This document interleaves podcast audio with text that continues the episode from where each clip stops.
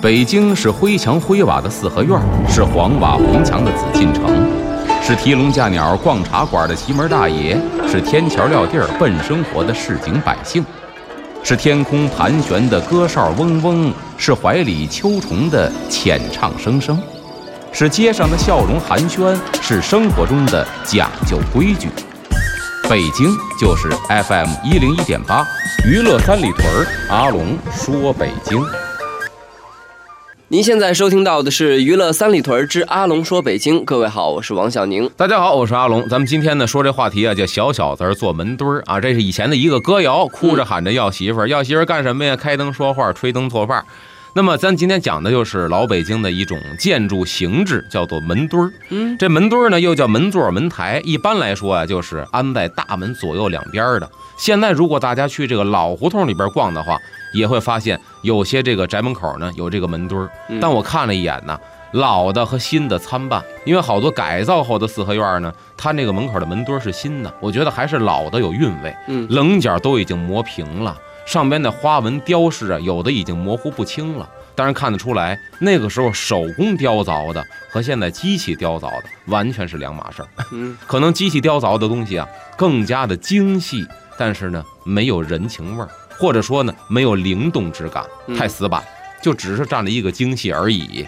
说到这门墩儿呢，很有意思，它是啊除了装饰之外，有一个实际性的作用是什么呢？安大门。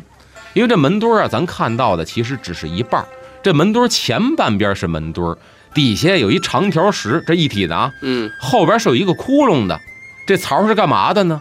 是搁门钻的。嗯这门钻是什么呀？一说大伙儿就知道了。北京人叫门钻，哎，很形象。为什么呢？您看这《三国演义》也好看古装剧、骑马打仗也好，使的大刀，关云长使大刀，对吧？嗯这个张飞使丈八蛇矛，嗯前面是兵刃的一个刃儿，后边是这个杆，嗯，这杆后边还一钻，这对钻是什么呢？一尖头。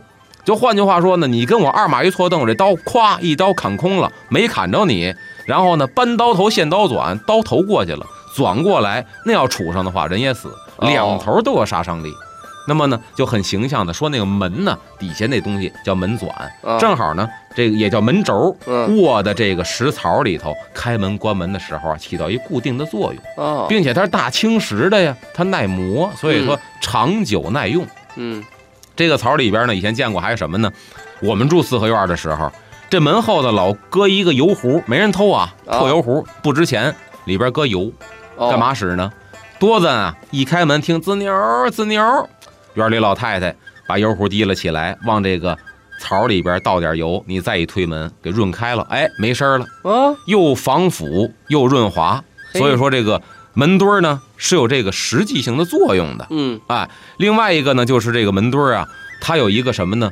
这个这个这个好处这个好处呢就是古代不能说古代的老北京的空调间儿，啊？因为老北京那会儿没空调，我小时候家家户户都不可能有空调，开风扇。哎，风扇，但是风扇的风呢跟那个气温是一样的，怎么办？啊。就到四合院这个门口，它开的东南角。嗯。哎北京话叫过堂风，这风一刮极其的凉快。再有一个，这门墩儿抱古石那是大青石啊，哦。石头坨子实心儿的，你想这东西多凉啊！啊对。哎呦，往那儿一坐，有那孩子抱着门墩儿待着，他凉快呀。嗯所以说，以前一到三伏天儿，都喜欢到这哪儿啊？四合院的院门口，到这大门口拿一马扎聊天，孩子喜欢坐在门墩儿上，嗯为什么他凉快？所以这一片儿我们姑且叫老北京的空调间儿。哦啊，再有一个呢，就是这门墩儿承载的是北京的文化，这个文化就体现在它的这个雕刻上，比方说有什么回纹呐、万字不到头啊，嗯这都属于福寿绵长。还有什么呢？盘长啊，嗯这盘长说白了就是，呃，中国联通，盘长现在标志，哦哎，也是福寿不到头。还有什么呢？雕个蝙蝠啊，啊谐音代表的是福；嗯雕个葡萄啊，代表什么呢？多子多子多福。嗯那会儿觉得人丁兴旺好，呃，雕个竹子呀，竹报平安；哦。雕个这个梅花啊，喜上眉梢；哦。雕个牡丹呢，荣华富贵；嘿。雕个如意呢，代表的是万事如意。嗯。所以你看，它都有吉祥的寓意。整个这个图案，把它就给给它艺术化了。嗯。还有的雕的什么呢？暗八仙。所以暗八仙呢，八仙。是八个人物，嗯。八个人物啊手里各拿一样法器，嗯。如果不雕人，只雕这八样法器，这叫暗八仙。哦，哎，雕人的那叫八仙，是明暗的暗是吧？，对，明暗的暗。哦，那么后来呢，经过特殊的历史时期，很多门墩儿被破坏了。嗯现在呢，我们看到的还有一些个保留好的门墩儿吧，包括这个石刻博物馆呐、我记得好像还有一个大学是什么语言大学，嗯语言大学好像有一个专门收藏石器的这么一个展览。嗯啊，还展览室啊，还展览馆呢。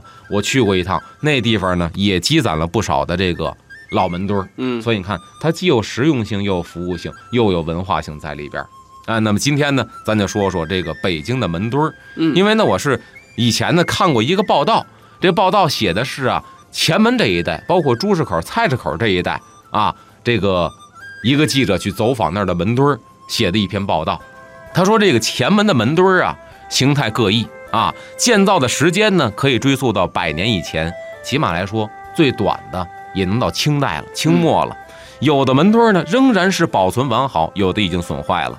它沿着这个草场二条啊往南走，这草场二条呢，在这个崇文嗯崇文这个兴隆街儿那边儿，这草场二条呢往南走，说草场二条二十号院有两个门墩儿，从这个风化程度来看呢，应该是清末的作品，上面雕刻的花纹十分的清晰，蝙蝠、寿桃。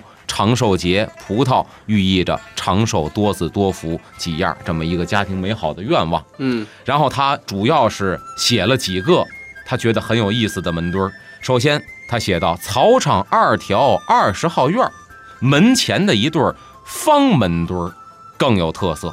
说呀，其他门墩儿雕刻的呢，大多都是什么祈福迎祥的这些个图案，什么蝙蝠啊、寿桃啊，而这对门墩儿上边画的是什么人物呢？什么呢？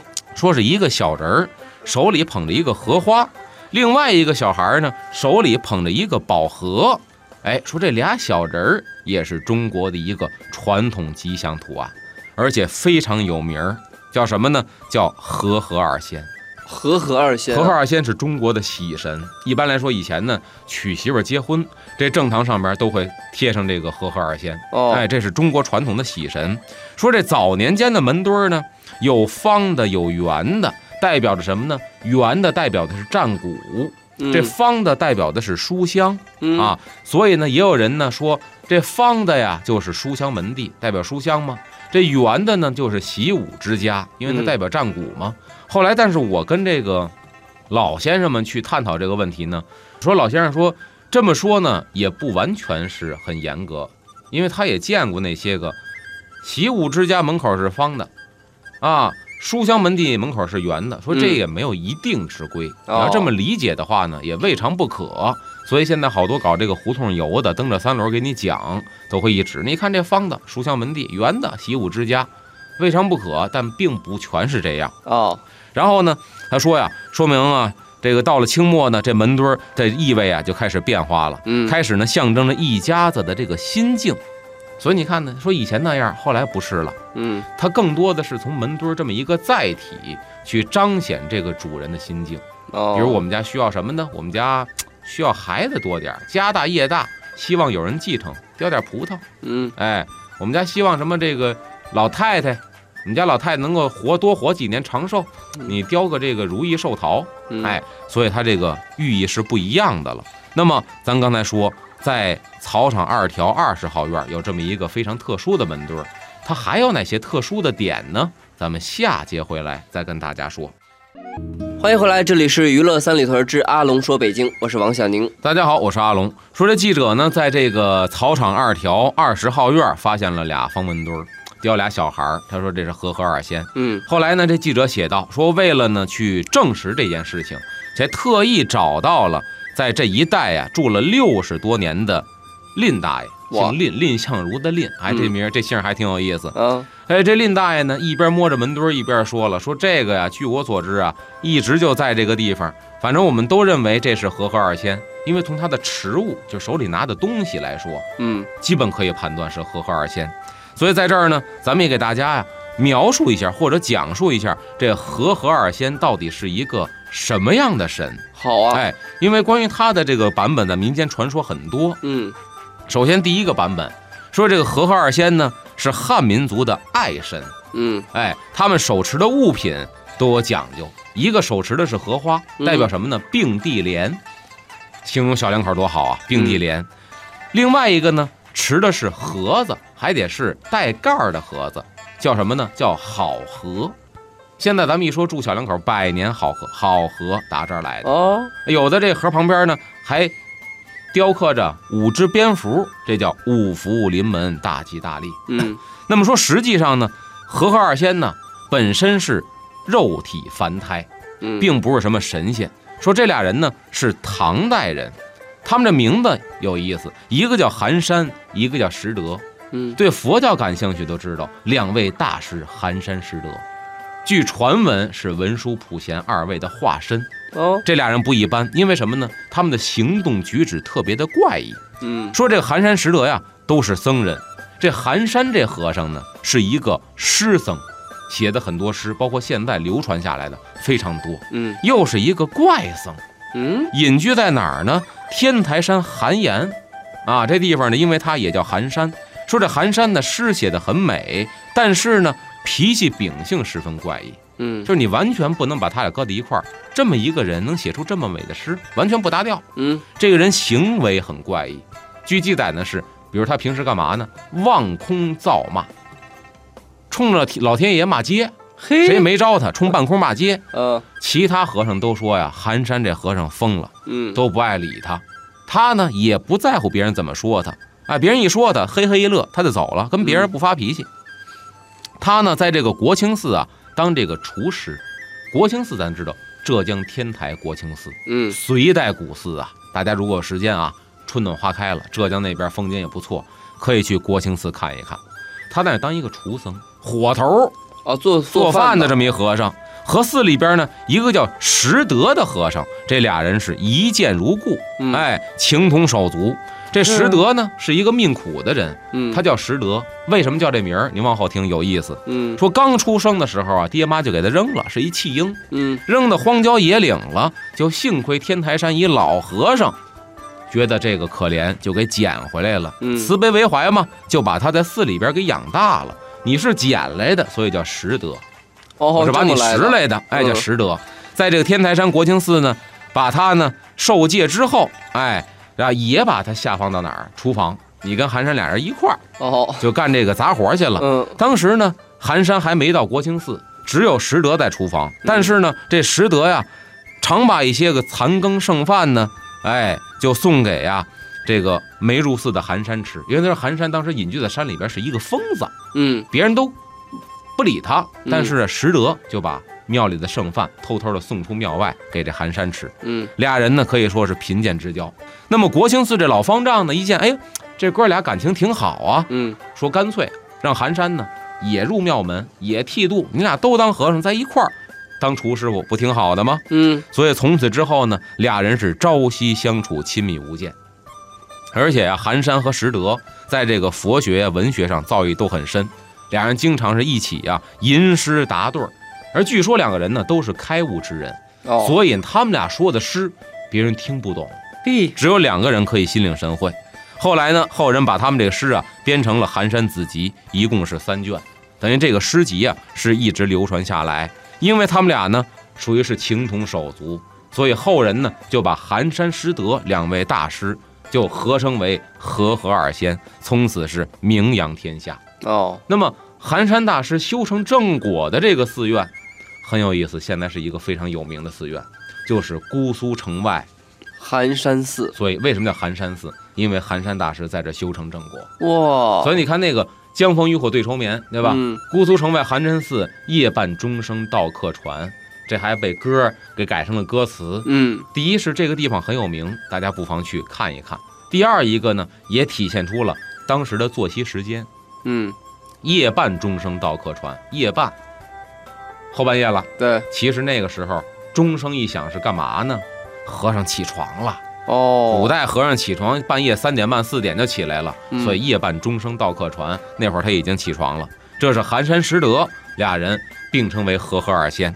还有一个呢，说这个什么呢？传说第二个版本说唐朝呢有一个僧人，这个嗯僧人呢姓张，这个人呢生性比较愚昧，啊，说是愚昧呢，其实啊，不妨说他是实诚。嗯他有一哥哥在外边当兵，但是呢，很长时间呢没有音信传过来了。这家里边父母啊，就天天的在这哭啊，想儿子，怎么办呢？就派这个姓张的俗姓张的僧人，说你呀，虽然是僧人了，那也是你哥哥，你替我们老两口子去打探一下。于是乎呢，他呢出门呢健步如飞，这是一个非常夸张的传说啊，嗯，说一日往返万里。嚯那不可能嘛，对吧？你坐飞机也够呛嘛，一日万里，并且呢，带回了哥哥一封亲笔信给父母。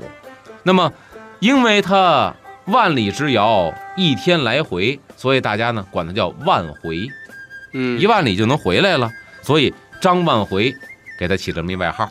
哎，那么张万回呢说这形状非常的怪异，所谓形状呢，就是形体、相貌、举止都不同于常人。嗯传说是菩萨转世，因为犯了错误呢，被贬到人间了。所以后来啊，唐高宗还曾经把万回呀、招到宫里边，说武则天呢还曾经赐给他锦袍玉带。哇哎，他说的事情很多都能应验。那么万回死了之后呢，宫廷包括民间都供奉他，认为呢这个人能够未卜先知，能够解读这个祸福。嗯而这唐明皇呢，就封这个张万回为圣僧，后人就把他视为团圆之神，称之为和合神。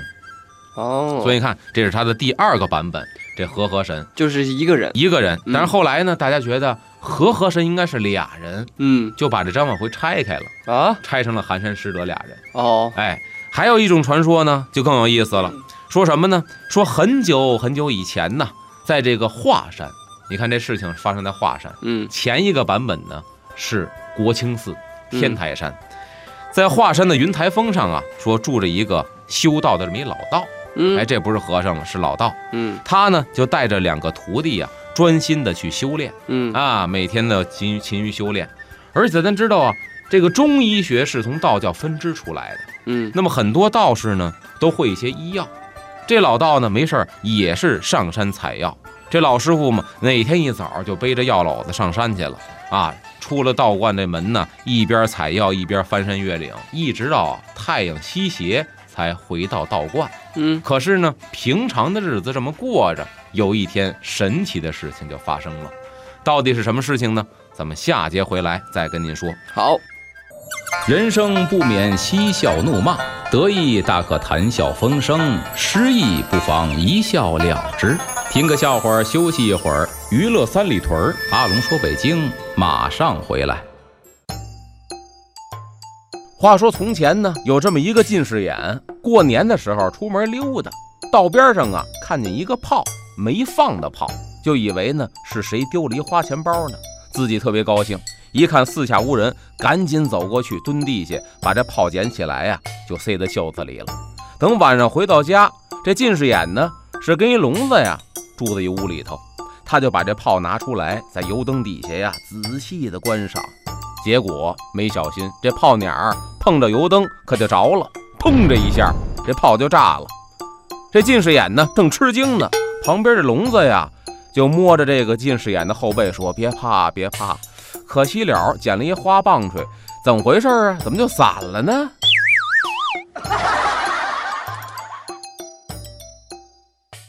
欢迎回来，这里是娱乐三里屯之阿龙说北京，我是王小宁。大家好，我是阿龙。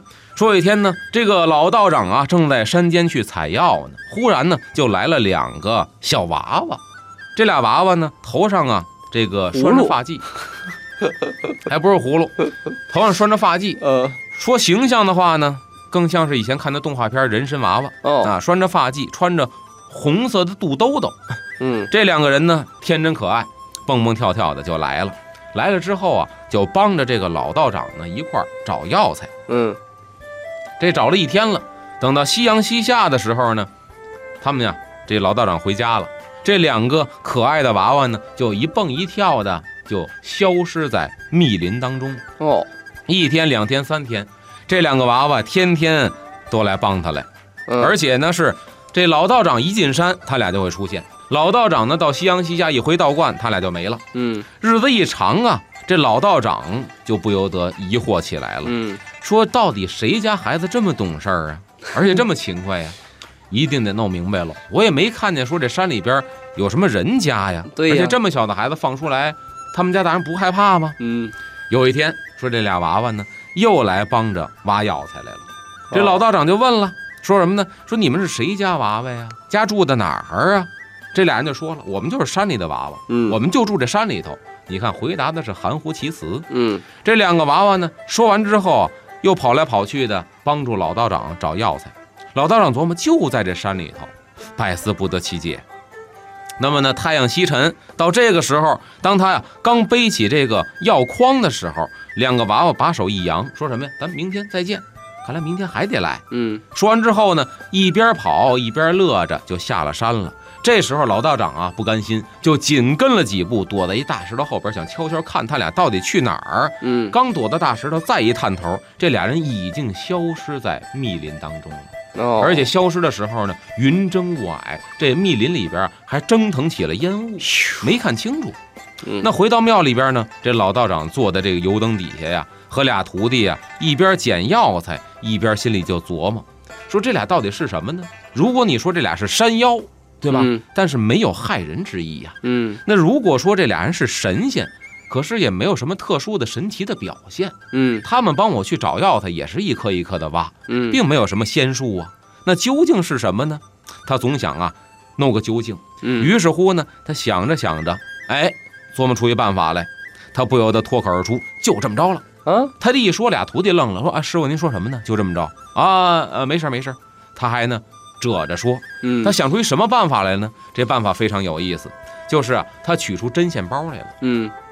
取出针线包呢，然后呢，针鼻儿上啊穿一根特别长的白线。嗯。他心想啊，明天我呀上山采药，如果碰见他俩的话，我找一机会，我把这针呢随便别在一个小孩的衣襟上，嗯。这小孩一跑，后边搭着的线，嗯，这不就是线索了吗？嗯如法炮制。第二天上山，果不其然，俩孩子又帮这老道长来捡药来了。嗯哎，在孩子啊哈腰挖药的时候，这个老道长呢趁其不备，在衣襟上啊就把这针别上了。嗯别完之后，这一天劳作完了，俩孩子说走了。老道长走吧。走了之后呢，说第二天我在山里边，我找这根线，我能找着这根线，就能够顺藤摸瓜找到他们的家。嗯第二天呢，俩人就这个老道长来了，到山上挖药。可这个时候发现呢，孩子没来。哎，孩子没来，莫非说这俩还真不是一般人，嗯或是仙，或是妖？就在山里头找。我先别找药了，我找这白线，找来找去，发现地下有根白线。哦，这白线还不是浮搁在地上的，这白线呢，一头在地上，那头在地下，啊，扎到土里去了。哎，这老道长一看有门儿，就拿出这个锄头啊，拿出这个镐，轻轻地挖这个土，生怕伤了。挖来挖去呢，果然在这个深土层里边挖出了一根啊很粗的根茎。他顺手呢这么一拔，什么呢？药材黄芩。一根啊又白又细嫩的大黄芩。哎呦喂！他刚非常高兴的把这黄芩呢放到筐里边，忽然这黄芩说话了，嗯成了精了，就指着旁边一个小草就说了：“不光有我，还有他呢。”这老道长也是修仙之人呢，心里嗯自然明白，也没害怕。哦，明白了。于是乎呢，把那小草周围那土也刨开了，嗯，然后顺着往下挖，啪捧出来什么呀？一根大人参。哦，而且说是四肢俱全。这人参为什么叫人参呢？有这么一说法，它的形状太像人了。哦，有的人参真是四肢俱全，这就是长胳膊长腿这么一大人参，嗯就挖出来了。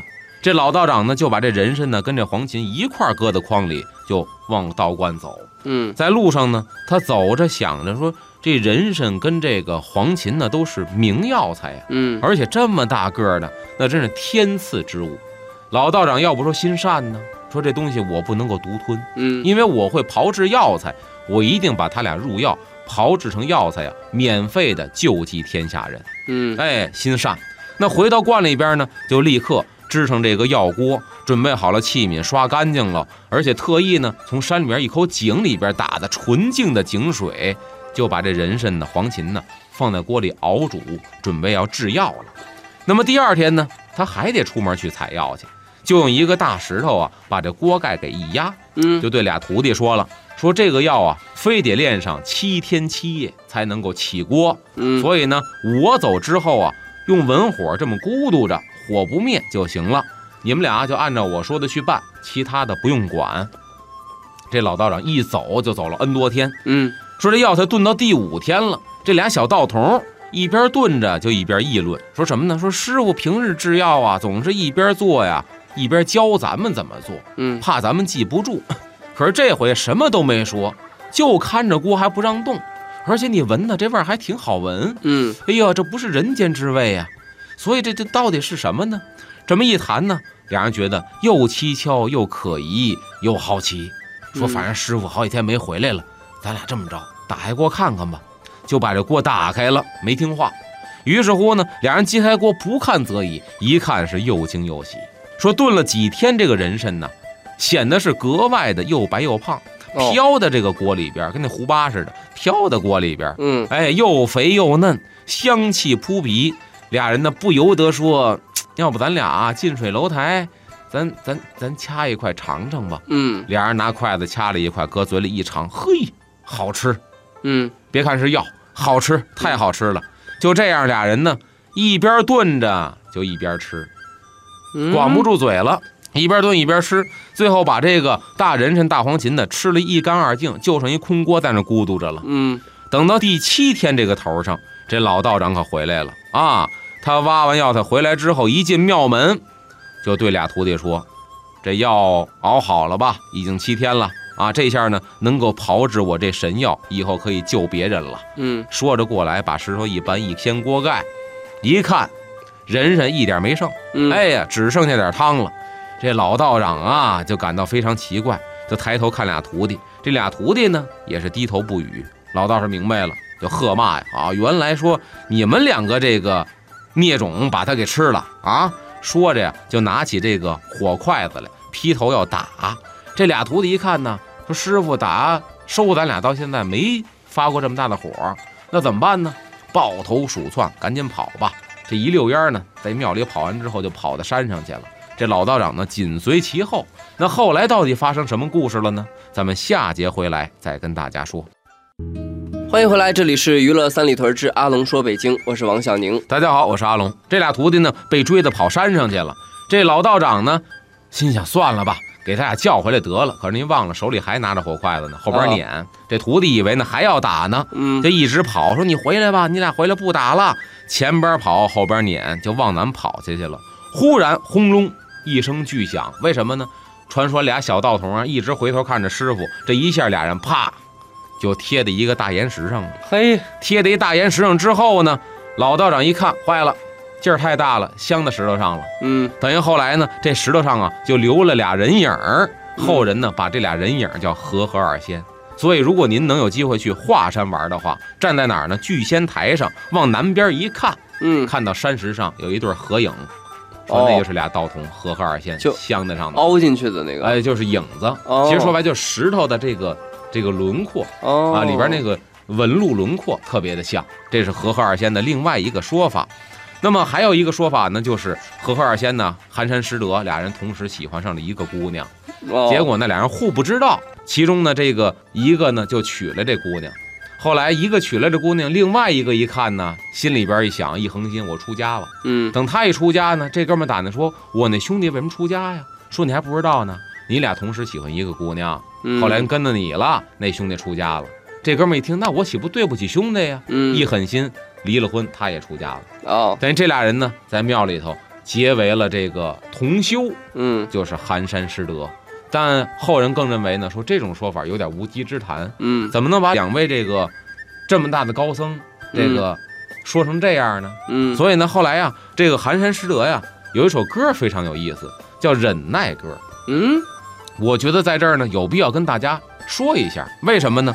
这忍耐歌啊，对于现在都市生活的人，压力这么大，节奏这么快，太有好处了。说什么呀？写到的寒山拾得笑呵呵，嗯我劝世人要像我，忍一句，祸根从此无生处；饶一着，切莫与人争强弱。嗯耐一时，火坑变作白莲池；退一步，便是人间修行路。你看前面的开头四个字是忍、饶、耐、退，嗯后边写任他嗔，任他怒，只管宽心大着度。终日被人欺，神明天地知。若还攒心忍，步步得便宜。世人欺我、害我、打我、骂我、骗我，如何处之？禅师答曰：只管任他，平他，远他，莫要理他。再过几年，你且看他。哦，身穿破衲袄，但饭随时饱。后边写的更有意思，叫什么呢？剃唾在脸上，不气自干了。你啐我一口痰，我都不带擦的，一会儿它就干了。嚯，啊！有人来骂我，我也只说好；有人来打我，我自先睡倒。你甭抬拳头，我先躺地下，我全睡那儿了。嚯，他也省力气，我也无烦恼。这个般若蜜就是无家宝，能依这忍字一生过到老。所以你看，和合二仙呢，是神话传说也好，嗯还是呢真有这个史实也好，起码寒山师德在历史上有这两个人。嗯所以为什么说他这忍耐歌呢？想做和合二仙，其实并不是封建迷信的，去那儿磕头烧香就能和合二仙。嗯，你把和合二仙、寒山师德这种大度能容的心态学会了，那么天底下全都是和合二仙，对吧？对其实这才是他的这个真谛。那么刚才说完了，这个草场二条这个门墩儿是和合二仙的，还有一个呢，就是咱不得不说的，这个门墩儿现在流失的非常的严重。嗯，因为早年间北京有一个网站叫老北京网，现在嗯也有。啊，这老北京网呢，有一群非常热爱北京的年轻人，或者是上岁数的，嗯他们有一个队伍，就是专门是拍摄老北京的，嗯把老北京的街道胡同啊，都用这个相机给记录下来。说其中呢，有这么一个人就特有意思，别人带着长枪短炮，他带什么呢？他带一个刷子，带瓶水，干嘛呢？他就特别喜欢门墩儿。到一个地方之后，拿水浇到门墩儿上，拿刷子一刷，就为了看清这个门墩儿上的图案。哦，哎，非常的喜欢它。而且呢，这个门墩儿啊，因为这个北京的拆迁，有很多门墩儿啊不翼而飞了。比方说呀，说一例是什么呢？二零一一年七月份，前英子胡同，嗯这前英子胡同呢是丰盛地区的西单那边，丰盛胡同那边。这前英子胡同十三号院门前有一门墩儿丢了。嗯。说这天早上呢，街坊一出院儿，发现呢这院门可就邪么签的给支到墙上了，没有门墩儿了，这嗯门没地儿搁了，所以门板都卸下来了，给支到墙上了，嚯，这门墩儿丢了。那么这一下呢，这个当时老街坊们呢损失多少咱不说吧，嗯。因为说这门墩儿不是各家的私产，嗯。哎，他丢了呢，你们家不会亏损钱，但是这份文化还有这份情感，住了几十年，可能这院里边儿叔叔辈儿的姐小就在院儿里玩儿，门口这玩哈，在这门墩儿上玩儿，没了。嗯，所以说你心理上、感情上的损失非常大。嗯另外一个呢，就是说这哪儿啊？北大吉巷，说北大吉巷七十四号院门前有一个云纹的门墩儿、嗯啊，在拆迁过程当中呢也丢过。说这老北京的门墩儿啊，很多是青石雕刻的啊，这少数呢是汉白玉的，但甭管这材质怎么样啊，上面基本雕的很多图案。刚才说了，蝙蝠、牡丹呢、如意啊、寿桃啊，当然这个不一样，雕的满是云纹，哦，看起来很简单，但是独树一帜。嗯说这地方拆迁，这个北大吉巷啊，其实很有意思。这北大吉巷在哪儿呢？哎，北大吉巷啊，在这个北京的这个这个这个我们家那边，就是这个米儿胡同那一片儿北大吉巷。我拆迁的时候，之前我老在那儿逛。嗯这大吉巷明代叫什么呢？明代叫打劫巷。嗯这地方偏远，可能是打劫的多吧，咱只哦能这么认为。明代记载叫打劫巷，嗯等到清末的时候，认为不吉利，给改名叫大吉巷。嗯，并且住过很多名家，京韵大鼓白派的白云鹏嗯啊，著名的武生李万春父子俩，包括李万春办的这个明春社，嗯全都在大吉巷，北大吉巷，嗯那是相当有名的一胡同。说当时呢拆迁，这大吉巷拆迁呢，吸引了很多的这个老北京的爱好者过来探访，嗯拍照留念。然而呢，说即便如此，二零一二年五月底，这门墩儿还是丢了。说当时啊，四十七号院刚刚拆除，附近居民说呀，曾经有人到胡同，打算呢以万元收购这个门墩儿。哦，要收这一对门墩儿，但是呢，居民没法将它出售，因为这不是私产。你说卖完了钱归谁，对吧？嗯而且这份感情在这儿呢，就没有卖。那么除了这门墩儿本身具有一定的用途呢，即便卖了门墩儿，这钱很难分配，所以没有。那么宣南文化博物馆也曾经表态要收藏这个门墩儿，就是长春寺那博物馆。到今天呢，说北大吉巷已经拆平了，这对门墩儿也是下落不明。哦，但是可以看得出来，就是当时很早就有人贼上这个门墩儿了。嗯，好多收废品的愿意收它，所以说这门墩儿啊，它呢现在好多我们看那些什么会馆的也好啊，包括嗯。这个什么这个私家的会所也好啊嗯，它为了打造这个古香古色的氛围，都会自己摆对门墩儿。但确实老门墩儿这个东西啊，在很多人眼里都会忽略，嗯。包括胡同游，很多人会忽略它，门口一下就进去了，看的更多的是什么大院子、天棚、鱼缸、石榴树，嗯。但这么一个小小的物件，其实也是北京文化的一个组成。所以今天讲它呢，也是让大家呢能够更加细微的去体味北京文化。没错，门墩儿四合院当中的一个文化符号。那感谢阿龙这一期的分享，我们下期再见。